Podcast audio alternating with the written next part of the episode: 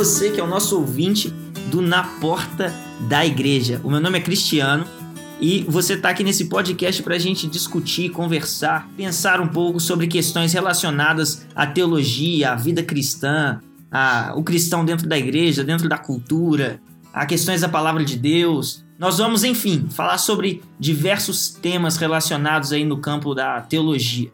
E hoje nós vamos falar especificamente sobre o tema dos dons espirituais. É um tema polêmico, né? Algumas pessoas perguntam se eles cessaram ou acreditam que eles cessaram, outras dizem que não. E quais são as visões que trabalham em cima desse tema? Nós vamos explorar um pouco dessas visões hoje. E para nós conversarmos sobre isso, estão aqui comigo o Gabriel e o Gustavo. Vou pedir para eles se apresentarem para você poder conhecê-los também. Fala galera, sou o Gabriel, tenho 22 anos, sou amigo do Gustavo, do Cris e estudo teologia e eu espero que seja um momento muito bom para vocês também. Onde é que você estuda teologia, cara? Estudo teologia no seminário presbiteriano Reverendo Denoel Nicodemo Zeller, Belo Amém, Horizonte. irmão. Achei que esqueci que esse é o nome, cara. Quase eu confundi o nome. Fala galera, é Gustavo Garabini. É, eu também estudo lá no, no Reverendo de Noel e espero que seja um tempo enriquecido. Reverendo de Noel é um lugar para que, que você sabe, não uma pessoa. é um lugar, é um seminário. É, e espero que esse seja um tempo enriquecedor para a gente aqui, para você que está nos ouvindo. Afinal de contas, né? Três seminaristas presbiterianos falando de Dons espirituais. dons espirituais. Isso, eu não me apresentei, mas disse só o meu nome. Meu nome então é Cristiano, eu tenho 26 anos e Tá era seminarista no, no Reverendo Noel Nicodemo Zeller também, com esses camaradas aqui. Mas hoje estou estudando no Reformed Theological Seminary em Jackson, no Mississippi. Então nós vamos hoje conversar aí um pouco sobre a questão dos dons espirituais. É, mas uma coisa, uma coisa interessante para nós dizermos aqui é primeiro um pouco do nosso objetivo com esse podcast. Por quê? Porque o nosso objetivo não é dar uma aula profunda de seminário para vocês, nem mesmo uma aula de escola dominical. Por isso o nosso podcast chama Na Porta da Igreja, porque é para ser mesmo uma conversa, como se nós estivéssemos na porta da igreja conversando sobre algum tema, para que nós possamos aqui ter alguns insights, algumas ideias e direcionamentos diante é, das escrituras. Mas já que nós vamos falar de dons espirituais hoje, eu acho interessante nós começarmos pensando sobre o que é um dom. Porque muitas vezes nós temos questões como nos confundirmos entre o que é um dom, o que é um talento, eles são a mesma coisa, eles são coisas diferentes, é, tem a ver com suas habilidades ou tem a ver com algo que é sobrenatural, que você é, recebe de um superpoder e entra para a Liga da Justiça ou alguma coisa desse tipo. Vai ter! Ou é algo mais do mundo natural? Como que funcionam todas essas coisas? Então eu queria saber o que, que vocês pensam a respeito disso. Gustavo, Gabriel, quem quiser falar. Eu entendo que dom, primeiramente, é entender o que significa essa palavra. Tem a ver com ser um presente, com algo e se tratando, principalmente se tratando de dons espirituais, um presente que vem do Espírito de Deus, um presente que Deus dá com um objetivo específico para a vida de cada um de nós. E tem um texto que ele é fundamental para entender o que que é, o que, que são os dons espirituais, que é exatamente Efésios, no capítulo 4, dos versículos 7 até o 10, que diz que a graça foi concedida a cada um de nós segundo a proporção do dom de Cristo. Por isso, quando ele subiu às alturas, levou cativo o cativeiro e concedeu dons aos homens. Ora, o que quer dizer subiu, senão que também havia descido às regiões inferiores da terra? Aquele que desceu é também o mesmo que subiu acima de todos os céus para encher todas as coisas. E ele mesmo concedeu uns para apóstolos, outros para profetas, outros para evangelistas, outros para pastores e mestres, e depois dessa lista toda vem o objetivo, que ele fala com vistas ou com o objetivo que é o aperfeiçoamento dos santos para o desempenho do seu serviço, para a edificação do corpo de Cristo. Então é muita, Hum. muita coisa. É, ok. Então, beleza. Resume pra mim. O que que é dom?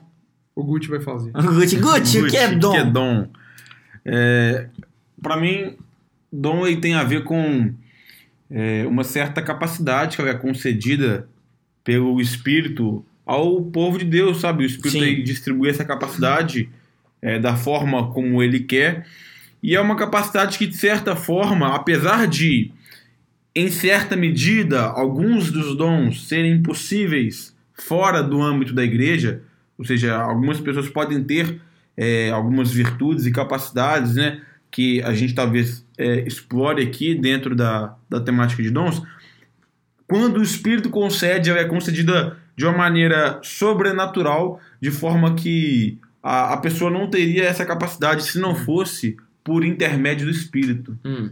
É. É, eu tenho, eu tenho alguma dificuldade com, com essas divisões pelo seguinte. Vamos pensar sobre um cara, por exemplo, que ele dá aula muito bem. Ele não é crente, ele não, não é cristão, mas ele é um excelente professor. Ele é ateu, mas ele é um excelente professor. Esse cara tem um dom de mestre ou não tem um dom de mestre? O que, que você acha? Espiritualmente falando, não. Ok, e aí esse cara se converte, certo? Ele já era um excelente professor, mas agora ele tá dando aula na igreja, tá dando aula na escola dominical. E aí, agora isso que era, talvez você diria que é uma habilidade ou um talento dele, agora isso se converte em um dom, se transforma em um dom. Como que você vê isso? Ah, eu vejo que isso pode ser, é, eu vou usar essa expressão, né? É, pode ser revestido de, de dom, porque pode ser que essa pessoa, quando se converta e vai para a igreja, pode ser que ela não se torne um, um- um bom professor de, de uma escola dominical. Ah, É completamente diferente, às vezes, um contexto, é, se é um professor de faculdade, se é um professor de, sei lá, de qualquer coisa. É diferente um contexto de igreja para isso acontecer. uhum. E existe uma esfera que é uma esfera de um aprendizado que é concedido pelo Espírito, sabe? E aí não é, não é algo que depende única e exclusivamente, apesar de, obviamente, ser um fator fundamental, né? Uma capacidade didática do professor. Então, pode ser que alguém tenha uma capacidade didática muito grande e essa pessoa ainda assim não conseguir comunicar algumas realidades espirituais para a igreja. O que vai Então- mudar, né, exatamente, não é só a questão da, da, Da capacidade de. da capacidade dele, mas é o objetivo, né? Que é Também, edificar também. o corpo também. Uhum. Uhum. E também é, é, existem essa diferenciação que você citou meio, meio por alto, né? De dons e talentos. Tem, Hum. tem gente que concorda, tem gente que discorda, Hum. mas o fato é que o dom espiritual, biblicamente falando, ele está relacionado a algo que o Espírito Santo faz e dá. O talento ele pode estar relacionado com a graça comum. É, eu, eu acho assim, eu acho que nós estamos falando talvez de algo que está dentro de um espectro que é difícil de nós, às vezes, discernirmos alguns desses dons específicos, certo? Porque tem alguns dons, nós vamos falar deles mais à frente, que eles são em uma dinâmica mais sobrenatural. Sim. Certo? É algo que não é parte das habilidades naturais humanas. Exatamente. São coisas que acontecem de maneira sobrenatural. E aí nós não temos dificuldade nenhuma em reconhecer que aquilo ali é algo que é gerado pelo Espírito Que diretamente. é metafísico. né? Isso, exatamente. E nós temos é, outras coisas que são administradas pelo Espírito Santo na vida do crente, que para além dos frutos do Espírito, que são naturais em todos os crentes, assim nós, nós experimentamos, nós vivenciamos, é, nós temos alguns dons que eles se mesclam com esse mundo natural, né? E aí é interessante porque no livro do D.A. Carson, a, a Manifestação do Espírito, tem uma hora que ele está falando sobre a palavra harisma ou carisma no grego, que é a palavra que às vezes é traduzida por dom, Sim. Que ele diz o seguinte, ele diz, no Novo Testamento o termo é encontrado 16 vezes nos escritos paulinos e uma vez em Pedro. Claramente um cognato de haris, graça, na sua forma mais simples, se refere a algo que foi dado pela graça, um dom da graça. Né? Então ele foca nesse, nesse aspecto de ser algo recebido de graça, não, e não por mérito. Exatamente. Mas É, existe um outro trecho do livro que é interessante para essa discussão, que ele diz o seguinte: fica muito claro que não se trata de um termo técnico usado por Paulo para referir-se somente a um grupo selecionado de dons sobrenaturais, como os dons de curar e falar em línguas. Não somente o termo pode abranger dons, como o de encorajamento e o de dar generosamente, mas também pode ser usado várias vezes em relação ao dom da salvação, sem mencionar o dom do celibato e do casamento. Então nós temos esse termo, harisma, carisma, relacionado a toda essa esfera que nós reconhecemos uma determinada diversidade nessa natureza, como coisas mais sobrenaturais e coisas mais naturais, vamos dizer assim. Sim. Então, eu, particularmente, eu acho que é uma, é uma divisão, às vezes, difícil de fazer quando nós olhamos para a individualidade daquele dom X. Mas eu, eu, dentro do entendimento que eu tenho das escrituras, eu acredito que quando uma habilidade já existente ou uma característica já existente no indivíduo pela graça comum encontra um propósito espiritual a partir de uma experiência de salvação e é redirecionado para a glória de Deus e para a edificação da igreja, eu creio que o Espírito reveste essa capacidade de maneira a ressignificar esse talento como um dom você potencializa porque só, só o mero fato até de, de você estar agora lidando com um propósito correto, que é a glória de Deus e a edificação da igreja, já é uma potencialização disso. Porque exatamente. a, a, a é graça comum... real que Deus criou a isso, pessoa. Exatamente. É. Isso faz parte da, do propósito da própria graça comum. Deus administra isso Sim. em nós, mas aí por uma série de fatores, de pecado, de história de vida, blá blá blá, de, de queda do homem, nós acabamos corrompendo essas habilidades, o espírito entra aí como, a, como um agente divino né? de restauração, exatamente. Sim. É como diz o, o, aquele autor James Smith, James K. Smith, né? Não sei. Ah. Ele fala que é exatamente isso que o Espírito Santo faz, que é pegar a bússola dos nossos amores, né, dos nossos desejos e redirecionar ela para o lugar certo. Sim. Exatamente.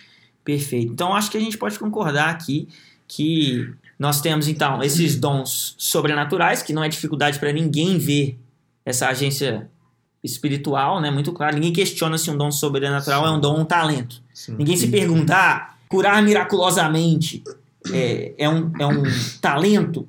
Ninguém se pergunta isso. A gente se pergunta se, se o mestre. É um milagre, né? É. A gente se pergunta se o mestre é um talento é, ou um é, dom, se o, o dar com generosidade é um talento ou uma característica de personalidade. Talento musical, no caso. Isso, exatamente. É. Então, eu acho que a gente pode convergir aqui para esse conceito onde nós entendemos que, ainda que existam habilidades nas pessoas, que existam características até mesmo de personalidade, quando isso encontra-se revestido pelo Espírito e redirecionado para um propósito salvífico, isso é ressignificado como um dom. Sim. Né, e ministrado pelo Espírito Santo na vida dessa pessoa em uma nova dimensão.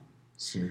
Certo? Acho que a gente é pode... interessante ah. que, a, que a Bíblia também não faz essa diferenciação de, de dom, que é. Quando, quando a Bíblia dá uma lista de, de, de quais são os dons, alguns exemplos de, de dons do Espírito Santo na vida do povo de Deus, ela não faz uma diferenciação de esse dom ele se manifesta humanamente e esse dom se manifesta espiritualmente. Não.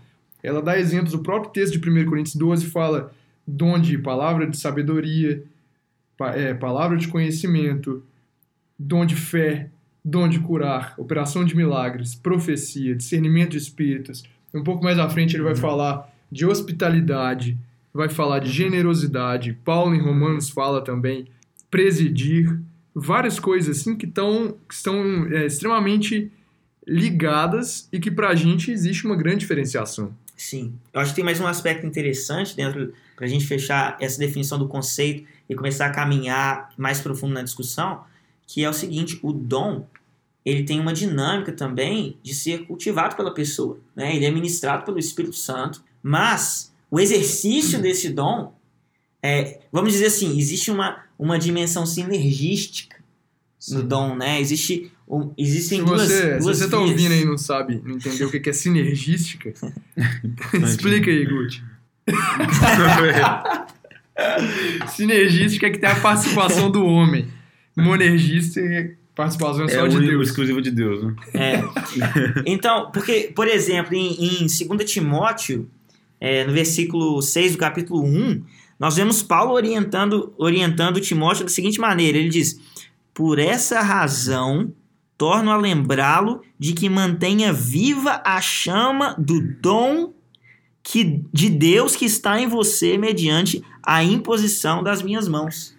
Então, quer dizer, nós temos uma responsabilidade diante dos dons que nós recebemos Uhum. uma responsabilidade de administrar esses dons para edificação da igreja e uma responsabilidade de mantermos essa chama viva, Sim. acesa, né? Então, existe essa existe o, o- aquilo que é dado por Deus, que não depende de nós, que é graça, que nós falamos anteriormente da conceituação até do, do Jay Carson, Sim. que ele toca nesse ponto da graça, mas existe também uma resposta nossa e uma organização, gerenciamento dessa, dessa capacidade que nós recebemos. E esse fator de, de um, um, um papel humano, né, nosso, dentro dessa administração do dom, né, e é muito importante para a nossa discussão, porque, é, em primeiro lugar, é, é dentro dessa esfera de participação humana que o erro pode acontecer, Exatamente. e isso mostra também que o dom não nos domina, mas nós dominamos os dons que nós temos. A gente não perde a consciência. A gente não perde a né? consciência, isso não é um, um estado onde eu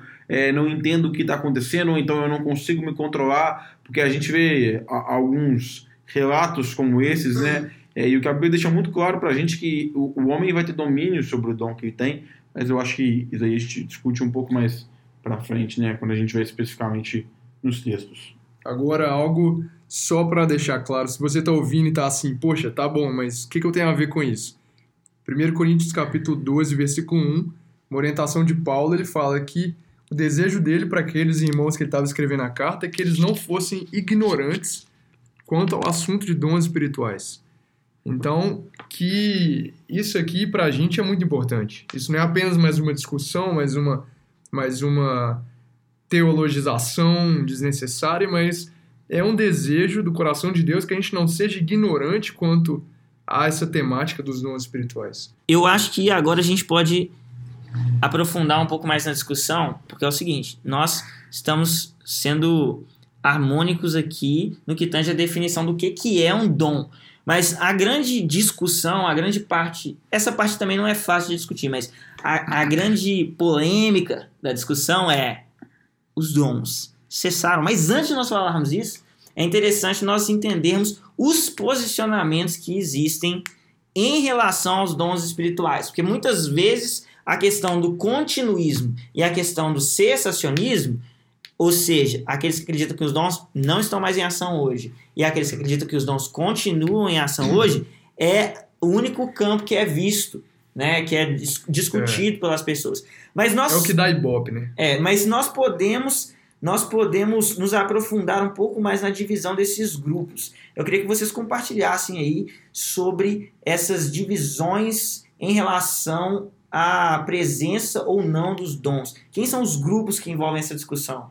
Então, existem cinco posições básicas, cinco di- divisões, que é a primeira, bem famosa, cessacionista, que o próprio nome já está falando tudo, que são é, aqueles irmãos que creem que os dons cessaram, que não existem mais dons do Espírito, porque os dons, aqueles famosos como profecia, línguas, curas, eles estavam ficaram confinados ali nos primeiros séculos e que foi usado por Deus no momento em que os apóstolos estavam estabelecendo as igrejas e que o Novo Testamento ainda não estava completo.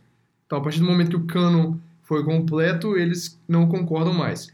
Em contraste com essa posição do, do cessacionismo, existe a posição pentecostal, a posição carismática e a posição da terceira onda, que é um nome é, famoso também.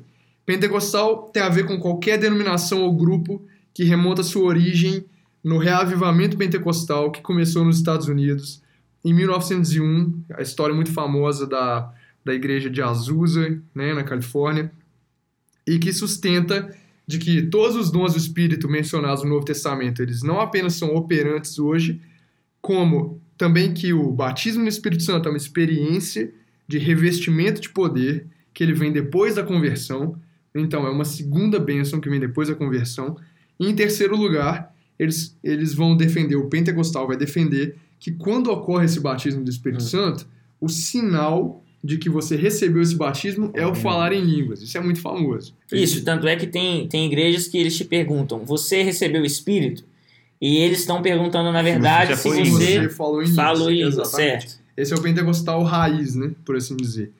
É, o carismático, ele já, é, já, já vem assim, se referir de qualquer grupo que vai ter sua origem histórica é, associada com a renovação carismática, que veio ali nas décadas de 60 e 70, 1960 e 1970, e que procuraram praticar todos os dons espirituais mencionados no Novo Testamento, incluindo, incluindo o dom de profecia, cura, milagres, línguas, interpretação e etc. Só que entre os carismáticos existem pontos de vista diferentes quanto ao batismo do Espírito Santo vir ou não depois da conversão, e quanto a falar em línguas ser realmente um sinal do batismo do Espírito Santo. Então eles. Certo. Qual que é esse grupo aí? Carismáticos. Eles são ah, mais okay. refreados contra, quanto a isso, né?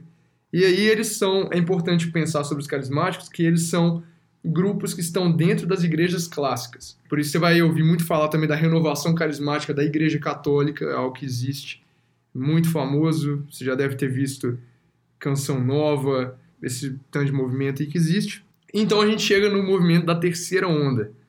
Agora, para explicar o que é esse nome. Esse nome vem ali no final da década de 80, década de 90, e surgiu como um termo ali que foi fundado no seminário Fuller, também na Califórnia, que é, é referindo à renovação pentecostal que aconteceu, que a gente falou do movimento pentecostal, seria a primeira onda.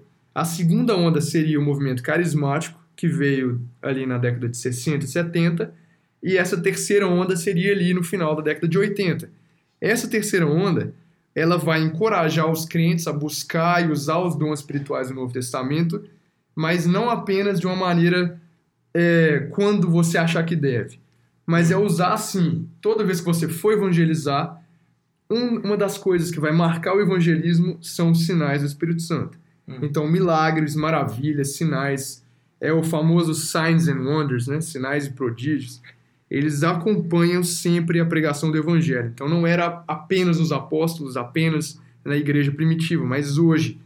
Então, agora a grande diferenciação da terceira onda para os carismáticos é que eles vão falar que o batismo do Espírito Santo ele vem no momento da conversão. Então não é mais uma segunda bênção que acontece. Ou a terceira onda vai falar. A isso. terceira onda vai falar que esse batismo do Espírito Santo ele vem no momento da conversão, Sim. mas as, as experiências que vêm subsequentes ali, elas são uma espécie de revestimentos que vêm, entendeu? E aí a gente chega na última posição, que é a posição aberta, porém cautelosa, que eu diria, e também concorda comigo aquele autor Wayne Gruden, e eu tenho que dar o crédito para esse livro dele, que é o Cessaram os Dons Espirituais, que ele fala... O, o título é uma pergunta. O título é uma pergunta. Cessaram certo. os dons espirituais? Exatamente. E que ele vai falar que essa posição aberta, porém cautelosa, é a posição da maioria da massa evangélica. A maioria dos crentes abraça essa posição, que é uma posição que, ainda que não seja convencida com os argumentos sensacionistas, eles também é, vão ser receptivos à, à possibilidade dos dons miraculosos e tudo mais.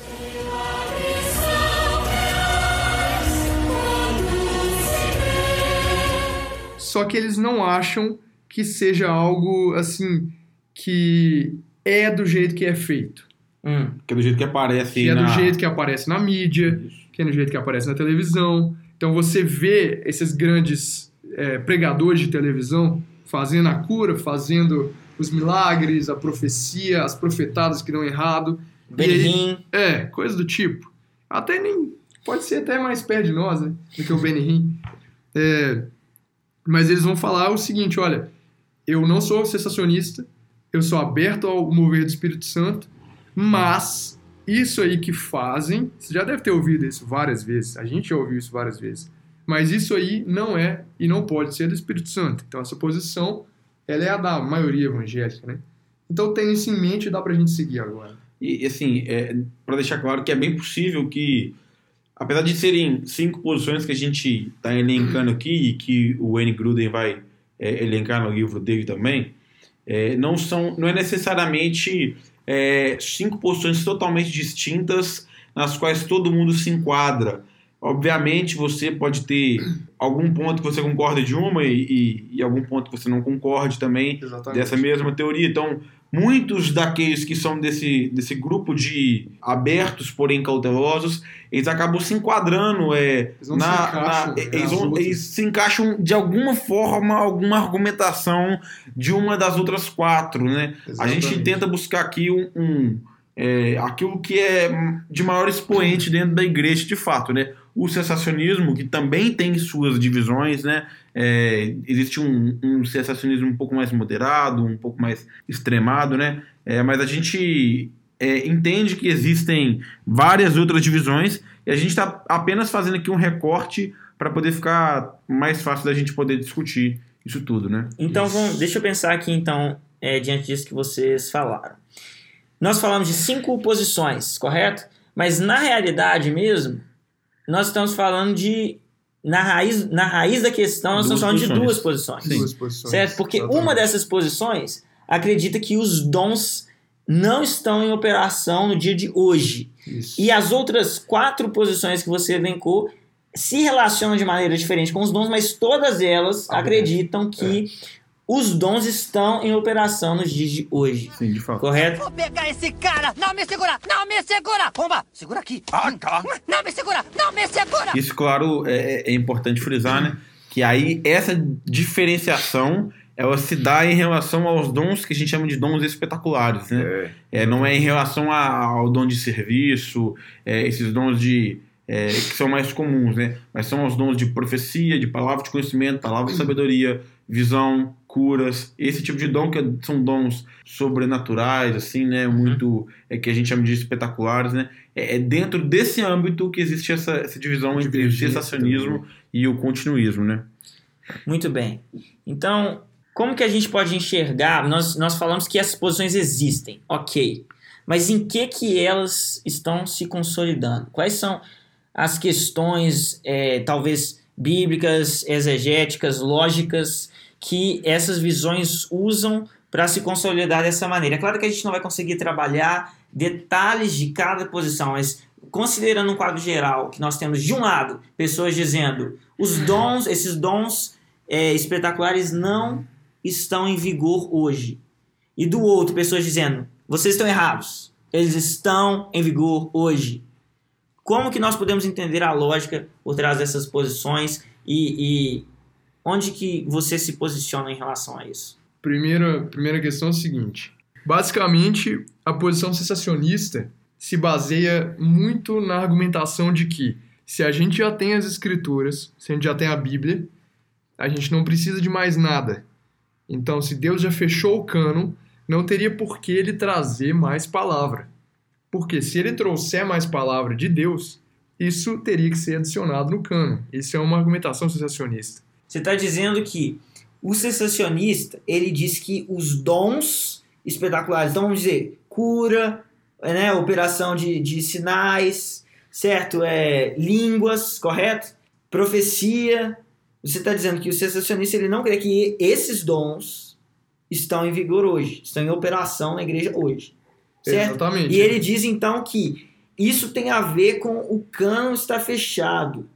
Porque É. o cano está fechado, esses dons não estão em vigor na igreja hoje. O que, que tem a ver uma coisa com a outra? Bom, é, o, que tá, o que acontece nessa divisão, assim, existem, de fato, inúmeros argumentos, né, dentro da, da área do, do sensacionismo, né, e um, um dos argumentos que a gente sempre vê é a questão do cânon, né, e o problema, né, do, do cânon aberto ou do cânon fechado, mas como que isso se relaciona com os dons espirituais, O né? que, que é o cânon? É, o cânon ele é esse conjunto de, de 66 livros que a gente tem na nossa Bíblia, na Bíblia protestante, e que eles estão fechados e não existe alguma revelação que ainda vai entrar. Então, a gente diz por isso que o cânon é um cânon fechado. É, a gente não vai acrescentar um capítulo ou um novo livro da Bíblia é, nesse cânon, né? Cânon seria é, uma vara de medir, uma regra, né? Então, e, e a nossa regra, a nossa regra de, de fé e de prática, né? Que é de fato a Bíblia, e não está aberto para modificações ou é, inclusões nele, né? Então se disse que o cânon está fechado. Só que o cânon fechado, ele é consenso dentro da igreja. Pelo menos assim, é óbvio, sempre existem. Se você é, não for um herege, né? Sempre é, exatamente. Sempre tem gente que pensa diferente, né? Mas assim, é, normalmente, dentro de igrejas saudáveis, o cano está fechado, e isso é opinião tanto de continuistas quanto de cessacionistas, né? É, mas o, o ponto cessacionista né, sobre os dons e o cânon fechado, ele vai se relacionar mais aos dons de revelação. Existem dons miraculosos de é, curas, né, é, que são dons de fato, que são espetaculares, mas não são dons de revelação. E existem dons que são propriamente de revelação. Então você vai ter o dom de profecia, você vai ter o dom de palavra de conhecimento, palavra de sabedoria. Para alguns, o dom de línguas é um dom revelacional, né? Para outros não. Mas é, sobre esses dons revelacionais, que são dons onde o homem recebe de certa forma uma palavra de Deus ou uma palavra inspirada por Deus, é que o cessacionismo vai, vai construir o seu argumento sobre o cano estar fechado e ser impossível. Agora, o porquê disso? Só, só uma coisa, talvez então é, o problema, por exemplo, da visão sensacionista é porque ela, ao olhar, por exemplo, para o dom da cura, não é um dom de revelação, como você falou, mas digamos que se um sensacionista encontra alguém curando pessoas por aí com um dom, ele está dizendo que essa pessoa está legitimada na sua autoridade. Será que é isso? Bom, a gente vai ver que vai ter uma parte do argumento sensacionista que vai estar construído em cima da legitimidade não nossa, não de alguém que se encontra na rua, mas em cima do ensino apostólico. Então, os apóstolos eles realizavam milagres e, e sinais, né? E, e o tempo apostólico é, é regado desses, desse mover do Espírito, justamente para poder é, dizer, né? Que aqueles apóstolos eles tinham autoridade dada por Deus de uma forma diferenciada da que a gente tem hoje, porque afinal eles iam compor um, um cânon, né? Que é, é a Bíblia, né? Mas o, o argumento ele está mais focado, né? Dentro de uma questão que é Deus ele não erra nas suas palavras, Deus não pode errar. Então, se Deus dá uma profecia para um profeta, a, parte na qual Deus fala ao profeta, essa parte é inerrante, porque Deus não pode errar. A palavra de Deus não pode errar. E se alguém recebe uma palavra de Deus que ela é de fato inerrante, então a gente poderia acrescentar essa palavra no cano. Afinal, é, essa palavra é inerrante, é uma palavra de Deus, é uma palavra que ela é perfeita por ser palavra de Deus. E, e dentro dessa lógica, poderia-se então acrescentar uma palavra dessa ao cânon? Então, E aí eles vão dizer que não é possível. E eles vão tentar forçar o, o continuismo a admitir que o cânon estaria aberto por Deus ainda estar dando palavras específicas ao homem. Sim. Então o argumento está mais ou menos moldado dentro dessa, dessa conjuntura, né? De uma palavra de Deus que ela é inerrante. E, e, obviamente o, continuismo ele não abraça essa ideia de um cânon aberto. O cânon, para nós, né, assim, eu acho que a gente ainda não se posicionou, mas nós três somos é, continuistas, né? E para nós o cânon continua fechado. E, e a verdade que a gente crê é que nem toda palavra inerrante dada por Deus faz parte do cânon. Nós tivemos inúmeras palavras de Deus ao longo da Bíblia que não foram registradas. Deus falava face a face com Moisés, e as palavras que Deus dizia para Moisés eram palavras inerrantes, infalíveis, só que essas palavras não estão no cânon. Não é toda palavra de Deus que está no cânon, porque Deus ele dentro da sua soberania, ele deixou para a igreja uma palavra que ela é comum para todas as épocas, ela é aplicável a todas as épocas, É em todos diz- os tempos, é, em todas as situações. Como né? diz em segunda carta de Pedro, né? Que é tudo que a gente precisa para desenvolver a piedade e a vida eterna. com certeza. Então, assim, é, é o necessário para a igreja, É. não é simplesmente toda a palavra de Não é Deus, principalmente que não caberia. Não é Isso, exaustivo. não é É exaustivo. como termina o livro de João, né? O livro de João termina falando isso. Eu acho interessante a segunda e terceira carta de João, quando João vai falar que é, ele não. Ele tinha muita coisa que ele gostaria de, de falar, mas ele não faria isso com é, papel Faria- e é, tinta, né? Que ele faria pessoalmente. E aí É. você vê claramente que é, Deus é na segunda carta, não, na terceira também, segunda e terceira carta ele fala a mesma coisa. Tem- tinha coisas para falar, tinha coisas que muito provavelmente eram palavras de Deus para a igreja, mas que João aí não diz na sua carta, porque eu vejo um cuidado de Deus ao limitar o que, que João está falando, entendeu? E, e passar pra gente, que é hoje igreja, algo que de fato é o que Deus queria que chegasse a gente. Uhum. Então a gente tem mais cartas de Paulo aos Coríntios, que a gente não tem elas nas mãos. E não quer dizer que não eram palavras de Deus, mas quer dizer que simplesmente não eram palavras que entraram para o cânon, né? E aí surge uma pergunta sensacionista, né? É, quando a gente diz sensacionista, não é num sentido negativo, mas, Hum. mas ao mesmo tempo é. Pra gente. É. mas surge uma pergunta que é o seguinte: se a Bíblia é isso tudo pra gente, tudo isso que a gente precisa e tudo que é necessário, então o que, qual é a necessidade da profecia hoje? E se a profecia ela ainda tem o mesmo sentido do Antigo Testamento? Porque o sensacionismo vai falar que não, que ela não tem o mesmo sentido do Antigo Testamento, porque no Antigo Testamento Deus agia de uma forma e hoje não age mais. Tá, dessa forma. Dessa não age mais da mesma Da forma. mesma forma, Da mesma sim. forma, exatamente. E então, se a gente já tem a Bíblia, qual, qual seria a necessidade da profecia pra gente? Então, muitos vão falar o quê? Que a, Uhum. que a profecia no Novo Testamento Se torna inútil, né? ela não, É, ela não dentro se torna da inútil, mas ela, ela muda de forma. A profecia hoje seria pregação. Sim. E aí, Ah, ju- sim, e aí é, vira esse grande É. embate famoso que é, É. profecia como algo preditivo ou como pregação Sim. da palavra. É, eu acho só, só assim, um parênteses, né, pra você que tá ouvindo a gente aí, é sensacionista, tipo, nós somos continuistas, mas nós não somos é, Muitos ignorantes. am- é, muitos, amigos, muitos amigos nossos são É, sensacionistas. E, e, e também tem o fato, inclusive as instituições que nós estudamos, estudamos. todos nós, tanto a, a- no Brasil quanto nos Estados Unidos, ela tem predominância é, sensacionista. É, e nós reconhecemos que os sensacionistas, eles são pessoas crentes, zelosos, Capazes, amam a Deus, é. capazes, inteligentes, né? não tem nada a ver é, uma coisa com a outra. Só estão perdendo Mas- a parte boa, né, cara? Mas nós, nós realmente temos é, é, discordâncias com relação à, à abordagem exegética, hermenêutica, e o É, entendimento das escrituras e até mesmo histórico. Né? Mas essa questão que você levantou foi, é muito interessante mesmo, é, sobre a relevância certo da, da profecia, no hoje, aspecto preditivo. se nós temos já o cânon, a palavra de Deus. Exatamente. Eu acho que essa pergunta ela, ela é boa, mas ela não é tão difícil assim. Porque, porque como o Gucci tinha falado mesmo, existem palavras de Deus que não foram escritas. Que nós, nós não temos acesso a elas nas escrituras. Porque nós sabemos que tem, existem profetas na Bíblia, que são chamados de profetas e que profetizam algo que não foi registrado que eles profetizaram, mas foi registrado que eles eram profetas e exerciam esse, esse ministério. Ofício né, de profeta. E o que, que você falou? Esse ofício de profeta. né, É, que exatamente. E nós temos isso tanto no Antigo Testamento quanto no Novo Testamento, Uhum. certo? Então eu já vi alguns sensacionistas é, tentando defender isso, dizendo que, que esse aspecto de predição do futuro não está incluído no ofício de profeta, mas eu não, não consigo encontrar uma evidência bíblica disso, porque é claro que o ofício de profeta envolve mais do que essa, essa capacidade de predição, mas sempre nós temos profetas na Bíblia apontando para as coisas que virão no Novo Testamento a também. gente ignora também o aspecto comunitário da verdade.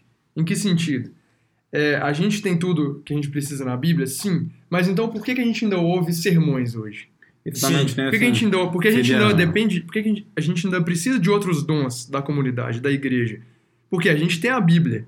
A Bíblia está escrita. Se a Mas Bíblia pra não que é a gente- suficiente, né? É. Por que, que a gente tem que Para que, que existe o Porque- dom de ensino Uhum. para aplicar a palavra de Deus? Para que a gente ouve sermão que vai ajudar a gente a entender e aplicar a palavra de Deus?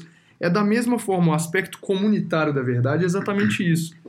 Eu acho que o- a grande problemática né, de- dessa, dessa questão da, da- do dom revelacional, né, ela está presente no, no- na não compreensão de como se dá esse dom revelacional. É, porque a gente não está. Que a diferença entre o, o cânon que foi escrito e a profecia canônica que a gente pode ver nos profetas, né, nos livros proféticos da Bíblia, né, é, a grande diferença dessa, dessa realidade de profecia canônica e da profecia que a gente encontra como dom espiritual é que a profecia canônica ela é erga omnes, ela é assim, ela é para todas as, é, as pessoas em todas as eras, né? É uma profecia que ela é, se enquadra, ela é atemporal. Ou seja, tudo que está na Bíblia serve em todas as épocas para todo homem. Ao mesmo tempo Enquanto serviu que- para um público específico. Serviu, Exatamente. serviu para público, serve para mim, serve para você. E ao mesmo tempo, a, a, a profecia que ela não é canônica, que é o que se defende dentro do dom espiritual de profecia, é uma profecia que ela é individual. Ela não é para a igreja como um todo. Ela é para o indivíduo, ou no máximo, um, um grupo de indivíduos que, que recebem uma palavra de Deus. E, e ela também não é. A palavra de Deus sim é inerrante, mas a forma como o profeta transmite essa palavra, se ela não for canônica, é- essa palavra, essa forma de transferir essa palavra e a forma de interpretá-la, isso sim pode conter erros, né? Mas a gente ainda vai tratar disso. Onde eu quero chegar? Eu quero chegar que é, a profecia que nós estamos defendendo aqui não é uma profecia que poderia ser acrescentada na Bíblia, porque ela não serve para todos os meus irmãos. E a gente tem exemplos bíblicos deste tipo de profecia. Porque por mais que todas as profecias dos profetas bíblicos sejam de fato para todas as épocas padrão de ensino, a gente pode pegar, por exemplo, os relatos do livro de Atos. Então, em Atos, Paulo ele, é, tem uma visão do homem da Macedônia que chama ele para ir até a Macedônia. Então, isso é uma visão que revela algo para Paulo, que Paulo deveria passar pela Macedônia. Só que a gente percebe que isso não vale para a igreja toda. Isso vale para Paulo. Então, não era para outra pessoa daquela igreja ir para Macedônia. Não é para mim pegar as minhas coisas e ir para Macedônia. Foi uma profecia direcionada para Paulo. Então, nem toda palavra de Deus Isso. é para a igreja toda. Então, essa é a diferença quando a gente vê lá um livro profético, o profeta Isaías falando: aquilo serve para toda a igreja, aquilo serve em todo o tempo, para todas as pessoas. Então, a palavra de Deus para mim hoje, como profecia, como dom de profecia, ela serve para mim. Isso Entendeu? vai mexer diretamente com a definição de profecia. Sim. Porque, é, como eu falei um pouco antes aqui, existe esse, esse embate no meio reformado, pelo menos, se quando Paulo fala de profecia, ele está falando de pregação no sentido de sermões, ou se ele está falando de um aspecto preditivo. Ô, Good, só voltando então num- numa coisa que você falou ah, anteriormente sobre a profecia. Você estava dando um exemplo ah, de quando a profecia é para a igreja toda e de quando a profecia é para um indivíduo em um caso específico, uma situação específica, e usando exemplo bíblico e falando e comparando com a profecia, por exemplo, dada por um profeta no Antigo Testamento. É, certo?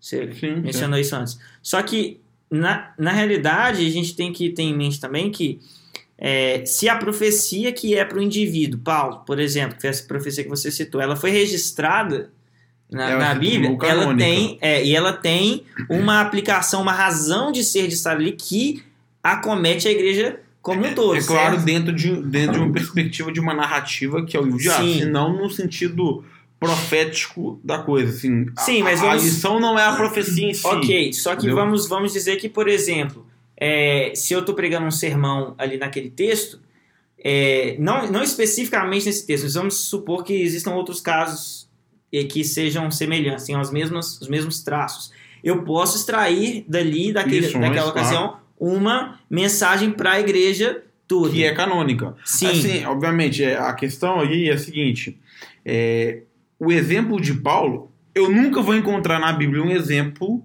que não seja canônico. Sim, Porque óbvio. sempre que ele está na Bíblia, ele se torna canônico. Certo. É, o que eu tô querendo dizer é o seguinte: se você prega naquele texto, de modo algum você vai poder dizer que aquela profecia de Paulo ela é aplicada como profecia, da forma como foi feita, à igreja hoje. Sim, como, como que diz, vocês têm que ir para Macedônia. Isso. É, ela é canônica, ela tem lições, ela tem lições. Só que ela não era válida, por exemplo, para os irmãos da igreja em que Paulo estava no momento. Sim. Ela não é válida, é válida só para o Paulo. Então, é óbvio, dentro do Antigo Testamento, nas profecias dos profetas, vai ter isso? Vai ter isso também. É, o que eu estou querendo dizer, porque, óbvio, os profetas profetizaram para um povo, a gente extrai lições disso, a gente pega isso e transpõe o, o conhecimento né, e a, o princípio eterno disso para a igreja nos dias de hoje. Só que esse trabalho ele não deve ser feito nas nossas profecias hoje. As profecias que a gente recebe hoje, elas não têm essa função de ensino para toda igreja. Assim como, apesar de ser canônico por estar dentro da narrativa de, de Atos, a profecia de Paulo ela não tinha em si o objetivo de se tornar ensino para a igreja inteira. É isso que eu estou querendo dizer, entendeu? Sim, eu entendi. É...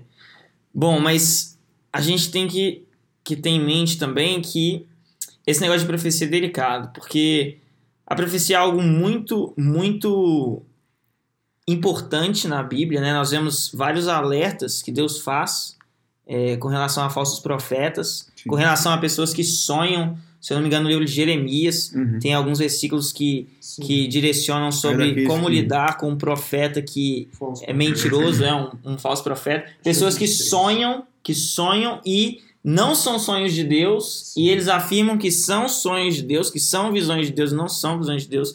Então é, é algo muito delicado e que a gente tem que sempre fazer isso com zelo e cuidado quando a gente vai julgar essas profecias. E a questão bem importante aí também é que o cânon que nós estamos discutindo aqui, usando ele como um parâmetro, ele é juiz sobre toda e qualquer profecia. Ainda que você receba então uma profecia hoje que seja é, para você, vamos dizer assim, ela não pode de maneira nenhuma ferir algum princípio das escrituras. Sim, o cânon né? é a regra, inclusive, para o próprio cânon, né? A gente interpreta o cânon de acordo com o próprio cânon. Sim. Isso se torna regra para si mesmo. Sim. E só que o detalhe é que, apesar disso tudo, nós concebemos que pode existir é, enganos, como você disse antes, que a pessoa pode receber uma palavra de Deus, ou seja, Deus não erra na profecia. Se ele deu uma profecia, ela é verdadeira e assertiva, mas a pessoa pode falhar na forma como ela administra ou reage né, a essa profecia. Aí tem um texto interessante que está em Atos é, capítulo 21, que diz assim: Encontrando os discípulos dali, ficamos com eles sete dias. Eles, pelo Espírito, recomendavam a Paulo que não fosse a Jerusalém Aí quando nós vamos para o texto, para o versículo é, 10, nós lemos assim: Depois de passarmos ali vários dias, desceu da Judéia um profeta, chamado Ágabo. Vindo ao nosso encontro, tomou o cinto de Paulo e, amarrando as suas próprias mãos e pés, disse: Assim diz o Espírito Santo. Desta maneira, os judeus amarrarão o dono deste cinto em Jerusalém e o entregarão aos gentios. Quando ouvimos isso, nós e o povo dali rogamos a Paulo que não subisse para Jerusalém. Ou seja, o que acontece é o Espírito Santo dá uma visão, essa visão é verdadeira sobre o que vai acontecer. E a comunidade interpreta aquilo como uma razão para a qual Paulo não deveria ir para Jerusalém. Mas o que, que o próprio Paulo fala? Versículo 13 diz: então Paulo respondeu: Por que vocês estão chorando e partindo meu coração? Estou pronto não apenas para ser amarrado, mas também para morrer em Jerusalém pelo nome do Senhor Jesus.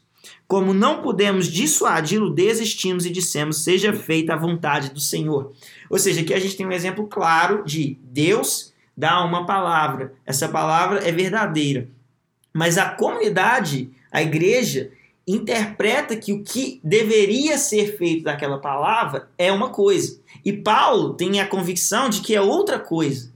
Né? Eles interpretam que Paulo não deveria ir para Jerusalém. Paulo diz: não, eu deveria ir, não só deveria, como vou. A ponto que a igreja diz: ok, então a gente desiste, entrega você é, nas mãos de Deus, seja feita a vontade do Senhor. Por visão, você quis dizer revelação, né?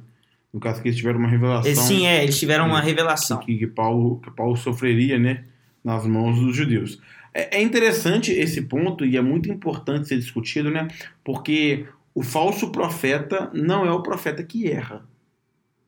Então, isso precisa ser muito bem definido, né? E, e, e esse é um, uma, um ponto bastante complicado dentro da, de uma definição bíblica, né? Porque a gente não tem tanto material sobre isso. Mas o que dá a entender é que o falso profeta era aquele profeta que é, ele, sabendo que não teve visão de Deus, entrega uma visão como sendo de Deus. É sabendo que não teve um sonho de Deus, entrega o sonho como sendo de Deus. Muitas vezes para poder é, é, ganhar em benefício próprio, mas não... Mas calma, eu iria um passo além. Eu diria que não é só o profeta que, sabendo que não é de Deus, entrega como se fosse de Deus. Mas é o profeta que não sabe se é de Deus e entrega como se fosse de Deus. Talvez para se beneficiar, né? Pra ficar É, estado ou seja, ele diz, ele diz, eu não sei se é Deus quem está fazendo isso. Mas ele entrega como É. se fosse Deus. Ou seja, pode ser de Deus, pode não ser, mas ele não tem esse conhecimento. Mas o que você diz sobre o profeta É. que crê que é de Deus, mas está enganado? É falso profeta. Se ele entrega que é Então, falando que é de Deus. Que erra é falso profeta. Não, que erra, né? Mas ele falar. A pessoa crê. É onde Não, a gente entra no, todo no prof- terreno subjetivo da É, Isso, mas, exatamente mas a questão é, mas a questão aqui importante é, profecia é grave. Profecia é, é- no Antigo Testamento nós vemos qual que é a consequência da profecia errada. Mas será mesmo que aí, quando o profeta está falando dos falsos profetas, ele está falando de gente que cria estar recebendo a palavra de Deus, ou ele está falando de pessoas já corrompidas que davam profecias de acordo com o que o povo queria ouvir? Porque o povo queria ouvir haverá paz e não haveria paz. E os profetas profetizavam paz porque eles sabiam que o povo queria paz. Então aí, o que dá a entender é que os profetas sabiam que eles estavam dando uma profecia que não era profecia de Deus. E eles são falsos profetas por isso. A questão que a gente está tratando aqui é um profeta que. assim, vamos botar um exemplo muito esdrúxulo de, de um, um, um dom para a gente poder deixar essa discussão clara. Vamos supor que é, é, eu tenho uma, uma visão. E nessa visão eu vi você, Cris, correndo numa esteira muito suado. E eu chego pra você fazendo, Cris, eu te vi numa esteira correndo e você tava muito suado, cara. Eu quero te dizer que é, a vida, é, a nossa corrida aqui nessa terra, ela é bastante difícil, bastante árdua, mas você tem que perseverar até o fim. E na verdade você só precisava fazer exercício. É óbvio, é um, é um exemplo esdrúxulo, mas é só pra gente entender que existe um- uma parte da profecia que ela é inerrante, por ser palavra de Deus. Só que existe uma parte que é a forma como eu conto, a forma como eu interpreto, que não é necessariamente palavra de Deus. Agora, eu sou falso profeta porque interpretei errado? Essa é a questão. Então, eu, eu- o que eu estou dizendo é o seguinte: você é um falso profeta. E eu vou te dizer como que é o raciocínio por trás dessa afirmação. O raciocínio é o seguinte: você é um falso profeta se você diz com certeza algo que algo é, quando você não tem certeza de que algo é. Então, se você não sabe o que você está falando, você deveria falar não sei e não eu sei e é isso. Ou seguir a orientação do próprio Wayne Gruden, que ele fala você falar no sentido de eu tenho a impressão Exato. de tal coisa. ou- Esse é o meu ponto, esse é o pra meu mim ponto. esse é um ponto maduro da coisa, mas a gente tem que entrar agora numa, numa outra esfera, que é uma esfera muito própria do carismatismo e do pentecostalismo, que é o seguinte, eles são ensinados dentro das igrejas, desde novos, a serem, eu vou, vou botar muito nas palavras deles, você tem que ser mais ousado, você tem que ser é, corajoso com as coisas que você quer fazer. Se você não for corajoso, Deus nunca vai te usar. Então você tem que falar, você tem que crer que é Deus que está te falando. Ok, isso é Mesmo- uma escola de falso profeta. não, mas eu quero te mostrar o seguinte: que pessoas crescem nesses meios, são ensinadas nesses meios, e pessoas às vezes é, vão fazer, é, tomar determinadas atitudes por conta de um ensino que elas tiveram. Agora, você pegar essa pessoa e chamar ela de falso profeta e incluir a essa pessoa as maldições que a Bíblia inclui, inclui né, aos falsos profetas, por exemplo, lá no, no, no livro do profeta Jeremias, e isso é, é, é uma. Existe um caminho que você está traçando aí que eu não sei se a gente devia traçar. Não, não, deixa eu pausar aqui seu raciocínio. A gente tem que fazer uma diferenciação importante nessa lógica que você usou. O ponto que eu estou usando no Antigo Testamento aqui é para mostrar que isso é algo muito grave. Sim, Agora, eu não estou dizendo que você tem que apedrejar um profeta até a morte, porque ele é, é um falso profeta. Porque senão eu teria que defender aqui também que se alguém adulterar, essa pessoa também teria que ser morta E eu não estou defendendo isso. não apenas isso, né? Como todo Mas o que É. significa então todo- ser falso profeta pra você? Não, o que eu estou te dizendo é: falso profeta é aquele que diz X é uma palavra de Deus. Quando ele sabe que não é uma palavra de Deus, ou quando ele não sabe se é uma palavra de Deus. Mas isso aí, aí que tá, se ele crê que é. Ele a Se questão não é, que é, não, ele- a questão não é estar em dúvida. Se A enganando. questão é ele crer de coração que aquilo é a palavra de Deus. E ele está errado. E aí está errado. Ok, eu não estou dizendo que esse cara é falso profeta. Eu estou dizendo que o Então, cara é que diz, eu não chegar." sei se isso é palavra de Deus. Então é mais fácil E essa- passa como se fosse- E ele, da e ele passa como se fosse Sim. uhum. palavra de Deus. E isso acontece. Agora, qual é a consequência Agora- de ser falso profeta? Porque falso profeta é uma terminologia bíblica bastante específica, né? E, e- e que a- não se aplica a tudo, porque é, a gente tem um caso aqui que você acabou de ver. Os irmãos aqui, eles disseram para Paulo, não vai. Eles tinham palavra, olha, Paulo, você vai ser preso. Não vai, Paulo. Mas era para Paulo ir. Era objetivo do Espírito que Paulo fosse.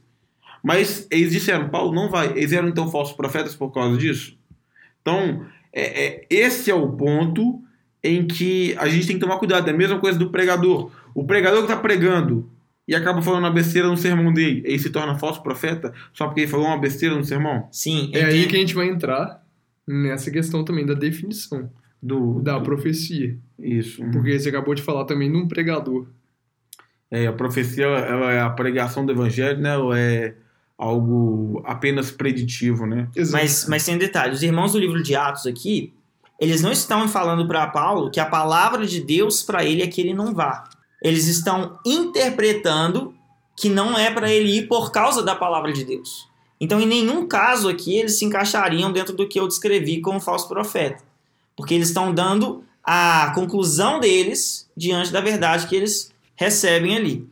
É, mas eu diria sim que o que, eu, o que eu acho que é importante ressaltar aqui é: você disse, uma pessoa pode é, estar enganada e acreditar 100% que isso é de Deus, entregar como se fosse de Deus porque ela acredita que é de Deus, e ela estar enganada em relação a isso, pode, mas isso para mim aponta uma falha na compreensão dessa pessoa. É porque eu estou dizendo que a profecia é algo tão grave, tão pesado, tão forte, você dizer que Deus está dizendo algo, que Exatamente. para que você tenha coragem, para que você chegue ao ponto de dizer isso, você tem que ter uma certeza assim, para além de qualquer possibilidade de você estar errado. Então, se você não tem uma certeza para além de qualquer possibilidade de você estar errado, uma coisa realmente segura e convicta, que você fale, não existe a menor chance de eu estar errado. Se você não tem essa certeza, não diga, Deus disse isso. Disso Diga. você tem impressão. É, diga, eu, eu acho que Deus pode Eu estar acho- dizendo isso. Exatamente. Né? Eu acho que existe a Você possibilidade. se coloca num patamar de dúvida. Se assume o seu lado humano de poder estar interpretando a coisa de uma maneira equivocada. né? Exato. E falando sobre a profecia no Novo Testamento e, e nos tempos que a gente vive hoje também, é, em comparação com o Antigo, a conclusão que eu chego, não sei se vocês vão concordar, mas conclusão que eu chego, conclusão que eu chego é, numa análise é, mais rápida assim, é de que a profecia no Antigo e no Novo Testamento elas são a mesma coisa Sim. ela se trata de chamar o povo de Deus de volta a Deus e se trata de um exercício de edificação dos santos. Então, assim, citando um teólogo é, que comenta Coríntios, ele define a profecia assim, como um dom do Espírito Santo. O teólogo chama Anthony Tisselton, não falei, mas um dom do Espírito Santo que combina discernimento pastoral para as- para as necessidades das pessoas, comunidades e situações combina isso com a habilidade de tratarem dessas situações a partir de uma fala dada por Deus, levando ao desafio ou ao conforto, ao julgamento ou consolo, mas principalmente à edificação. Então, é aí que a gente vai entrar na, naquela, naquele velho dilema, naquele velho debate. A profecia, ela é sempre um aspecto preditivo ou ela está falando de pregação da palavra de Deus no sentido que a gente está acostumado de ir para a igreja domingo a domingo para ouvir sermão. Acho que é as duas coisas, cara. É... Pelo que a gente entende da, da definição de profecia, as duas coisas, né? Sim, porque quando a- a- o profeta é a boca de Deus, né? Ele dá, É. passa a mensagem de Deus ao povo de Deus, ou ao povo que Deus está querendo Seja da palavra de transmitir a Deus. mensagem. Então, quando o pastor sobe no púlpito e prega, o pastor está levando a palavra de Deus ao povo de Deus. Isso é Exatamente. profecia. É. Agora, a gente não pode excluir um caráter que também pode ser preditivo, como o caso de Ágabo. Sim. Então, Ágabo, ele dá aqui uma profecia em caráter completamente preditivo. Ele Sim. diz, vai acontecer isso ao, a quem pertence esse cinto. E de novo, De fato, o acontece aspecto, é, de novo o aspecto comunitário da verdade.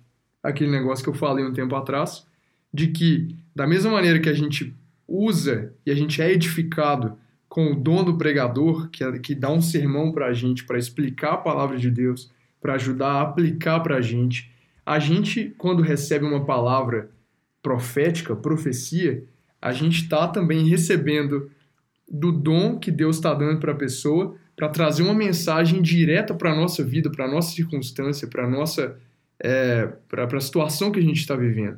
Isso é importante, a questão da edificação, ela é fundamental para toda discussão de dons, porque um dos argumentos que vai se dar contra dons espirituais é uma construção a respeito, principalmente do dom de línguas, que vai dizer o seguinte: o dom de línguas aí serve como sinal é, do, do derramamento e expansão da atividade do reino de Deus na terra. Então, existia a promessa né, de que o Espírito desceria, de que quando a gente, quando os profetas, né, os apóstolos, desculpa, recebessem o Espírito e seriam testemunhas em Jerusalém, na Judéia, na Samaria, nos confins da terra, a gente vê então o Espírito sendo derramado em Jerusalém, depois é, Judéia, na, Samaria, né, em- entre os gentios, e isso vai se expandindo, e aí as pessoas vão dizer, ah, tá vendo? O dom servia como sinal para mostrar que o evangelho agora ele era levado a mais pessoas. Então, o evangelho começa ali no, em Jerusalém, 120 pessoas recebem o Espírito. Eles estavam bem ali.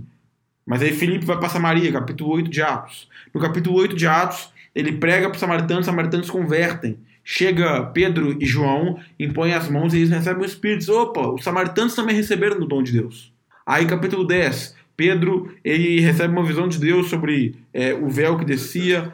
Deus diz para ele: mata, come e vai até a casa de Cornélio. Enquanto ele está pregando na casa de Cornélio, o Espírito desce sobre a casa de Cornélio.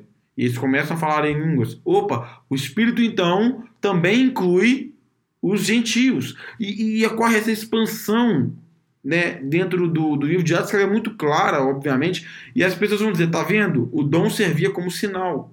Uma vez que esse sinal já não é mais necessário, porque nós temos a revelação, Sim. e nós sabemos que de fato é para toda a terra a palavra de Deus, então há- não há mais necessidade do dom. Era um Mas esse autenticador tipo, isso, mensagem? Um autenticador é- mensagem. era um autenticador, então não, não tem mais necessidade do dom de línguas, porque ele Alguns servia como. que pode em contexto Isso, missionário. Mas, né? De qualquer forma, se ele servia para esse propósito e o propósito não existe mais, para que existe? E aí Sim. entra a questão da edificação.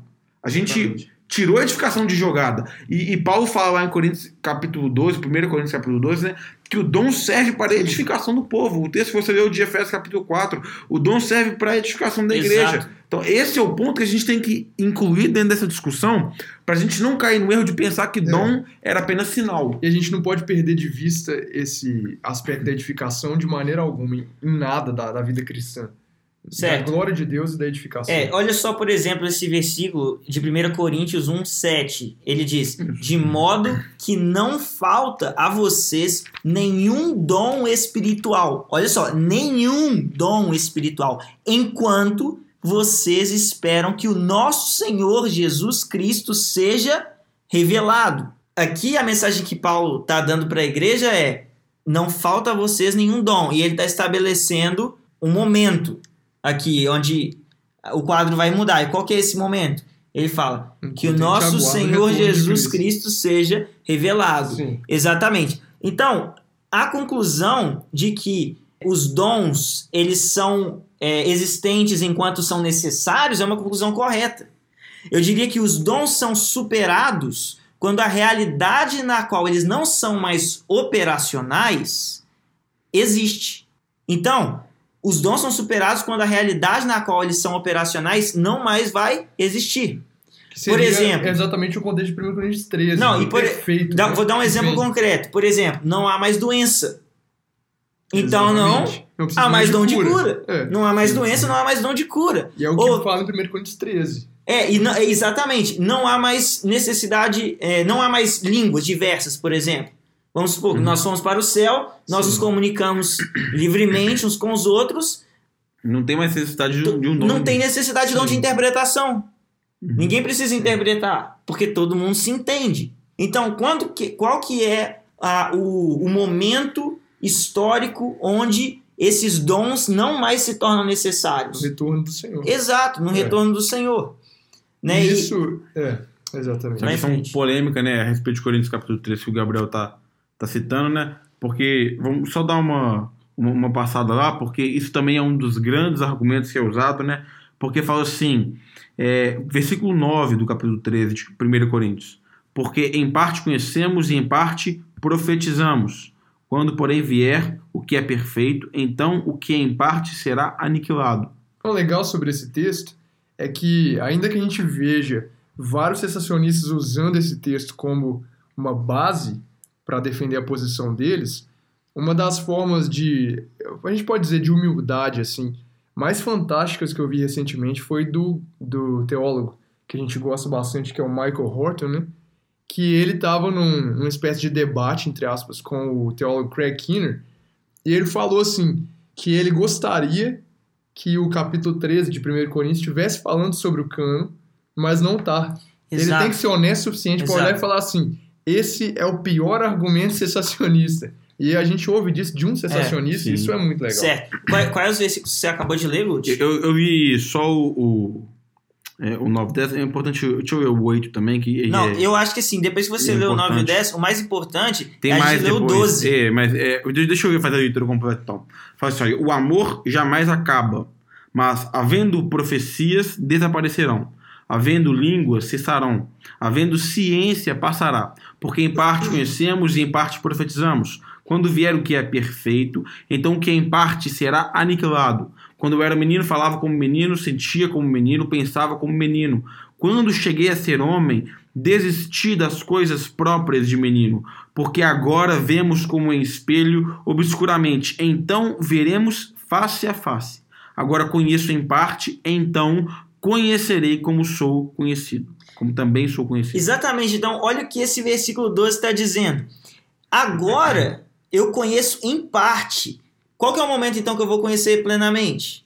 Na glória. Isso, e, e aí Na tem glória. um, um aspecto importante, quem está dizendo isso é um apóstolo. É um Exato. apóstolo que recebe a sua comissão de Cristo, que passa três anos na Arábia aprendendo do próprio Cristo sobre as realidades Que espirituais. é elevado ao E é- terceiro isso, céu. é elevado ao terceiro céu. E ele está dizendo agora, ou seja, ele Ainda não em conheço. dons, em profecia, ele não conhecia. E aí você vai dizer que fechou o cânon, então a gente se tornou melhor do que Não, Paulo e e, a ainda- gente agora conhece. Isso, e ainda, e ainda mais, porque ele diz: agora nós vemos apenas um reflexo obscuro como em espelho, mas então veremos face a face. Fácil. Quer dizer, não, não dá pra conceber que as escrituras, as escrituras elas são a palavra de Deus, mas não dá pra conceber que elas são ver Deus face a face. E- Essa linguagem que Paulo está usando aqui não é uma linguagem onde nós estamos aprendendo sobre a lei É. de Deus, mas é uma linguagem onde nós estamos em um relacionamento face a face. É Isso, muito isso é tão profundo que vai terminar falando assim: então conhecerei como sou conhecido. É. Então, assim, eu acho que se alguém puder afirmar isso nos nossos dias, apenas com a leitura bíblica, A pessoa tá essa errada. pessoa ela, ela tem que rever. Exatamente. E é muito cômodo, dela. e é muito cômodo falar que havendo língua cessará, mas aí no Havendo versículo profecia será, mas a e, ciência a- não. e né? havendo, é, e no versículo seguinte né? falar que o ensino ele é ele continua hoje, mas as línguas não. Exatamente, é o, é o ponto. É, e é legal, cara, porque se Paulo tivesse falado só de profecias e línguas, cara, a gente A gente- talvez tivesse um problema maior, mas ele falou: havendo é, línguas cessarão, havendo a profecia desaparecerá e havendo ciência passará. E a ciência aqui, ela se refere a todo tipo de conhecimento. de ensino, É, de então, assim, conhecimento, Então de quer dizer estudo. que ah, chegou o cânon, então o conhecimento desapareceu. Então qual que é o sentido da gente estudar ele, né? Nem, é, nem o mais é, tradicional reformado vai é, concordar com essa interpretação do. Sim, do mas texto. apesar que muitos teólogos chegam à conclusão do, do cessacionismo por E 20 aqui, eu, eu vi que eu 13. pulei, eu vi que eu pulei ainda um versículo importante lá em 1 Coríntios 1,7, porque o 7, como, eu- como eu li antes, diz: De modo que não falta a vocês nenhum dom espiritual, enquanto vocês esperam que o nosso Senhor Jesus Cristo seja revelado. Alguém pode chegar aqui e dizer: Não, mas ele é revelado nas Escrituras. Hum. Através das Escrituras nós temos a revelação de Cristo. Então os dons cessaram. Esse momento já Ali passou já porque nós temos o também. cânon. É. Só que no versículo 8, que é o seguinte, isso é sempre uma, uma boa prática para você, ler o versículo anterior e o posterior, antes de tirar as conclusões, é ele os manterá firmes. Até quando? Até o fim. De modo que vocês serão irrepreensíveis no dia de nosso Senhor Jesus Cristo. Amém. Ou seja, o que ele está apontando aqui é para o dia do nosso Senhor Jesus Cristo. Esse é o fim. Esse é o do momento Senhor, onde os dons, nem todos eles serão mais necessários. Não vai precisar mais curar as pessoas. Esse exemplo. cumpre também várias profecias do Antigo Testamento sobre o dia do Senhor. E isso é muito legal. E outra coisa que, que às vezes me deixa pensando é o seguinte: eu fiz uma matéria no, no Reformed com o Greg Bill e a gente estava vendo ali a, como a teologia bíblica ela se desenvolve, certo? Nós temos a, a escatologia inaugurada e a escatologia consumada. Nós vivemos na lógica do já e do ainda não. Ou seja, Cristo ele inaugura ali Os ele- elementos dos últimos dias. Exatamente, os últimos dias. Nós estamos vivendo hoje os últimos dias, mas essa escatologia ainda não foi consumada. Né? Nós ainda estamos vivendo esses últimos dias. E aí tem uma coisa muito interessante que acontece no capítulo 2 de Atos. Porque no capítulo 2 de Atos é quando o Espírito Santo vem sobre os apóstolos e eles começam a, a falar em línguas. E Pedro, em determinado momento, explica o que está acontecendo. E ele diz assim, no versículo 15 do capítulo 2: Estes homens não estão bêbados, como você supõe. Ainda são nove horas da manhã. Ao contrário, isso é o que foi dito, predito pelo profeta Joel. Veja bem, predito pelo profeta. Né? Mais um elemento aqui que a gente já discutiu. Joel. E ele diz o seguinte: nos últimos dias, que últimos dias? Hoje, a partir do, da escatologia inaugurada em Cristo, começam os últimos dias. Então, que últimos dias? Hoje. Diz Deus: derramarei do meu espírito sobre todos os povos, os seus filhos e suas filhas profetizarão, os jovens terão visões, os velhos terão sonhos. Sobre os meus servos e as minhas servas derramarei do meu espírito naqueles dias, e eles profetizarão. Mostrarei maravilhas em cima no céu, sinais embaixo na terra, sangue, fogo e nuvens de fumaça. O sol se tornará em trevas, a lua em sangue, antes que venha o grande e glorioso dia do Senhor. E todo aquele que invocar o nome do Senhor será salvo. Ou seja, o que Pedro está dizendo aqui é: os últimos dias começaram. E qual, que, qual é o sinal dos últimos dias? O derramamento do Espírito. E nós estamos lendo aqui o que o Espírito faz. Isso é uma progressão, não é uma recessão. Não existe o Espírito vem, ministra dons e de repente cai, acaba, o Espírito vai embora, embora, ou, ou ele diminui a manifestação dele. Não, é uma progressão, as coisas aumentam, elas vão crescendo até a consumação de todas as coisas. Então, em Ainda que a gente enxergue picos, né? Nessas. não, nessas- ainda que nós tenhamos avivamentos e esse Sim. tipo de coisa, o espírito ele não, ele não deixa de agir Jamais. de, é. de uma maneira, porque nós estamos em, um, em uma caminhada progressiva, né? Então, inclusive, a verdade do versículo 21 é uma verdade para os últimos dias, assim como a verdade do 17, do 18, do 19 e do 20. Porque o 21 diz: E todo aquele que invocar o nome do Senhor será salvo. Então, se eu começar a conceber que o Espírito começa a agir de uma maneira, depois ele para de agir, depois ele volta a agir, então eu vou ter que conceber até mesmo, se eu levar isso até a última instância, que pode ser que alguém invoque o nome do Senhor e não seja salvo. Sim. uhum. Porque eu posso falar que não. o elemento aqui é um elemento apenas temporal, né? É. Limitado a tempos específicos. Exatamente. né? E cai naquele, naquele, naquele problema. Quem define que versículo vale pra hoje e qual não vale pra hoje, né? Isso, né? Acaba que a gente. Porque o povo vai pegar aqueles É. versículos dos evangelhos onde Jesus fala que os apóstolos acompanharão a eles, né? Sinais e, e prodígios, maravilhas, né?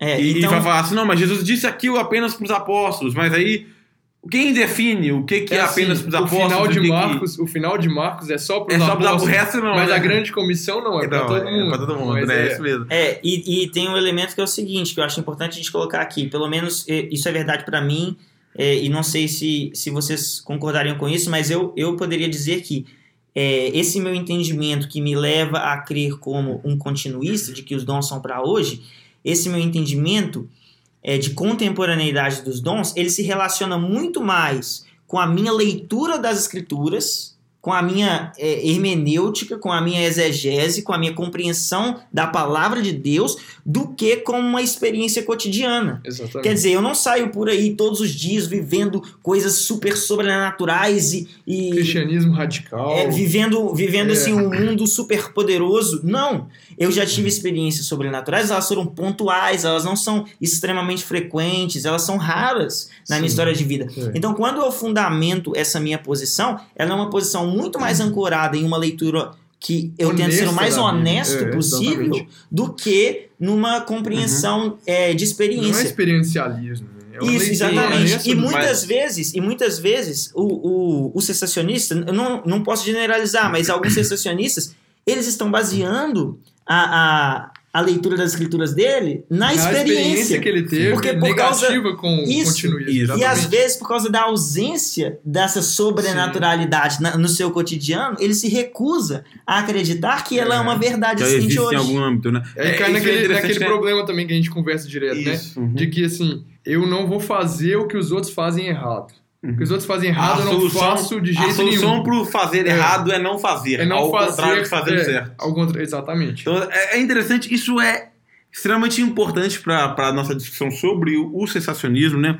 Porque é uma má compreensão e acaba que tanto o continuista, é, dentro de algumas visões que são mais abrangentes né, dentro da igreja, que é o, o pentecostalismo né, e o carismatismo, tanto os sensacionistas acabam se baseando na experiência para poder defender a sua teologia o continuista na sua própria experiência de dizer os dons existem porque eu experimento Aquele negócio. e o sensacionista Deus é como o vento, né? isso, e o sensacionista diz que o dom não existe por causa da experiência do continuista que muitas vezes é uma bagunça e de fato muitas vezes é Ou por causa da vezes E experiência a ou dele. por causa da experiência dele, diga assim, É. nunca aconteceu comigo, então Exato. não acontece com ninguém. E, e, assim, esse texto de, de Atos, capítulo 2, né, acaba sendo também um, um argumento, né, acaba entrando dentro de um argumento propriamente sensacionista, que vai dizer o seguinte, é, que ele vai querer fazer uma divisão entre a história da salvação e a ordem da salvação.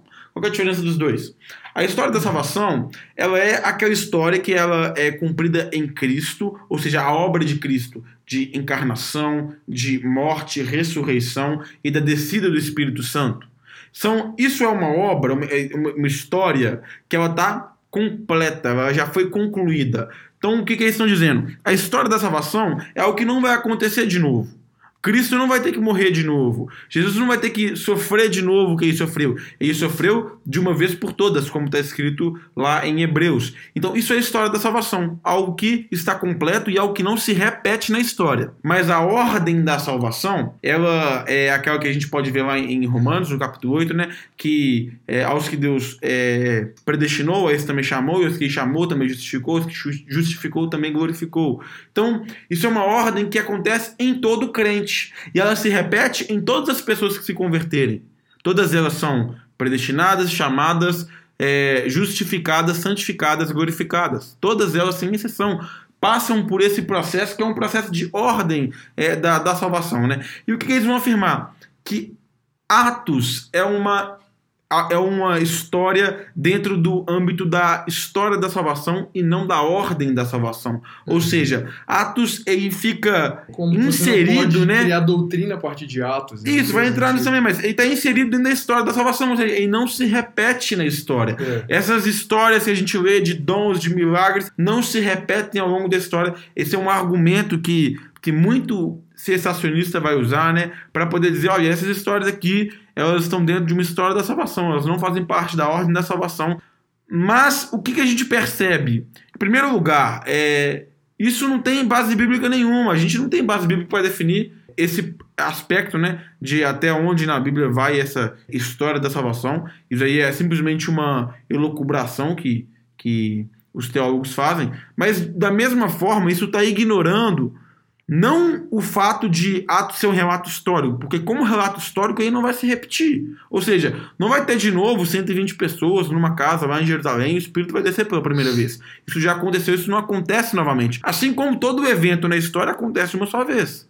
Os eventos na história não se repetem Sim. várias vezes. Pode acontecer algo semelhante, tal, mas nunca o mesmo evento de novo. E o que, que a gente está entendendo? O Espírito desceu. Com a descida do Espírito, ela acontece uma vez só em Atos, ela não acontece várias vezes. O Espírito já desceu, já está entre nós e já habita em nós.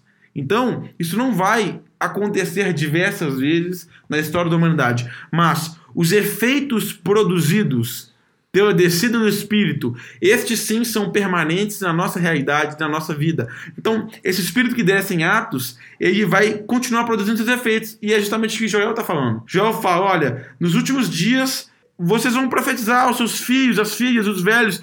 Vai todo mundo profetizar, todo mundo ter visão. Isso é efeito de uma descida do Espírito. Por mais que tenha ficado na história, o efeito disso continua até hoje. E até os últimos dias haverão profecias, haverão é, dons espirituais atuantes. Isso é uma realidade bíblica que muitas vezes é ignorada, mas que tem que ser é, atentada, né?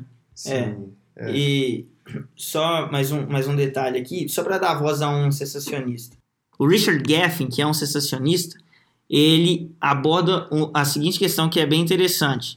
Ele diz: toda pessoa que aceita essa distinção entre era apostólica e pós-apostólica precisa pensar em todas as suas ramificações. E nós três aqui aceitamos essa, essa posição de era é, apostólica e pós-apostólica. Ele diz: a declaração categórica de que todos os dons são para hoje não funciona. Mas qual é a conexão entre dons como a profecia e a presença dos apóstolos? É coerente exegética e teologicamente manter, por um lado, a cessação do dom verbal de revelação do apostolado e, por outro, a continuação dos dons proféticos? Será que, semelhantemente, a continuação não nos levaria de volta à situação do cânon aberto existente na igreja primitiva? E isso sem o controle dos apóstolos? Para mim, eu não sei se vocês concordariam, mas a minha resposta ao Richard Gaffin seria o seguinte: eu diria que os apóstolos eles. Prestem atenção no que eu vou falar, porque vocês podem me acusar de herege. É. Os apóstolos, eles não eram apóstolos porque eles tinham dons. E eles nem tinham dons porque, eram... porque eles eram apóstolos. Eles tinham dons porque eles eram crentes. E eram apóstolos porque foram comissionados e diretamente Cristo por Cristo para uma tarefa específica. É claro que os dons exercidos por eles manifestavam e confirmavam a sua autoridade. E de certa forma era manifestava diferente. Sim, mas cristãos que não eram apóstolos também exerciam os mesmos dons que os apóstolos exerciam na igreja primitiva. Hum, interessante. Certo? Uhum. Então, eles não são apóstolos porque eles têm dons, eles não têm dons porque eles são apóstolos. Eles são apóstolos porque eles são comissionados. E os mesmos dons que eles tinham, outras pessoas da igreja com eles, que viviam com eles, tinham esses dons também. Legal. Certo? Sim. Então, isso seria, por exemplo, que eu responderia pro, pro Richard Gavin quando ele faz essa acusação. Sim, com certeza.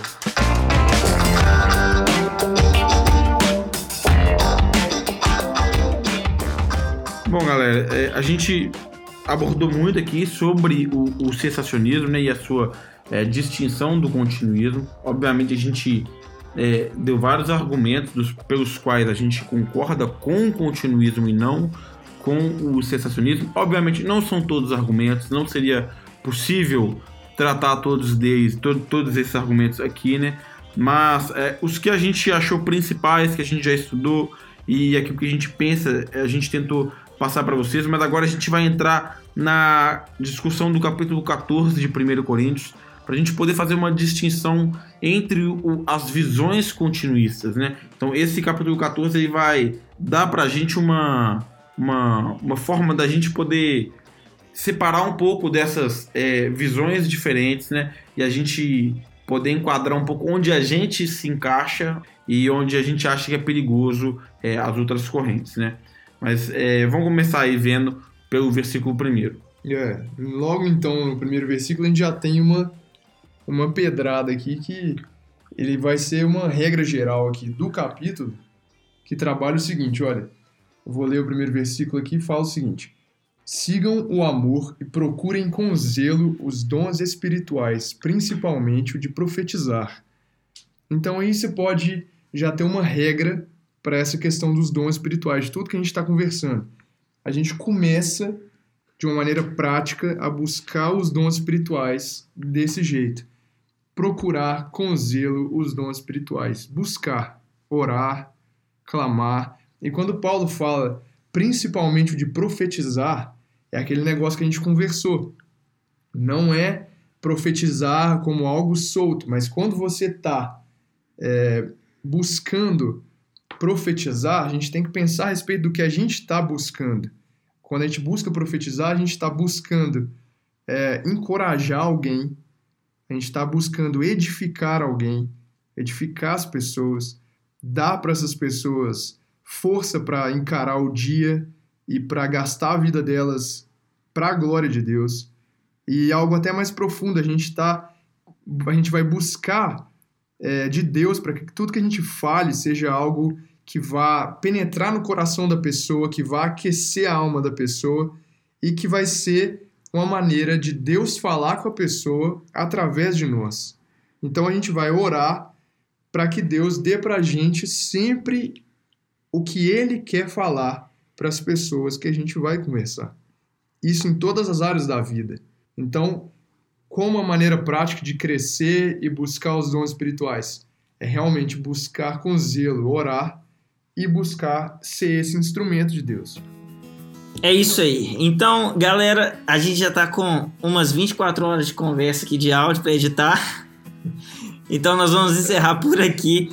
Não deu para abordar exatamente todas as, as argumentações, as respostas e tudo mais, mas como eu disse no começo, isso aqui é uma conversa de porta da igreja. Não é uma aula, muito menos sem intenção de ser exaustivo, mas que você possa aí é, continuar estudando a Bíblia, é, tendo boas bibliografias, bons livros. Livro para recomendar, galera, sobre esse tema. Fala aí, Gabriel. D.A. Carson, A Manifestação do Espírito, uma exegese de 1 Coríntios 12 a 14. Qual que é o, o do Gruden? Do Gruden é uma pergunta: cessaram os dons espirituais? E também um ótimo livro, bem prático, que seria o livro do Sam Storms, chama Dons Espirituais. Muito bom. E também tem O Espírito na Igreja, do Kinner, de Craig Kinner. Craig Kinner. Yeah. Yeah. Beleza. Então ficam aí essas recomendações para você, se você se interessar mais. A gente tinha mais para falar, mas nós estamos cansados de cansar a sua orelha. E vamos ficando por aqui. Nós vamos lançar ainda um segundo episódio só com perguntas. Nós recebemos muitas perguntas sobre dons e nós vamos então abordar nesse segundo episódio somente perguntas que as pessoas fazem a respeito dos dons espirituais. Então, valeu, fica com Deus, Deus Valeu. abençoe e use os dons com sabedoria, porque com galera. grandes poderes vem Vem grandes grandes responsabilidades. Shalom.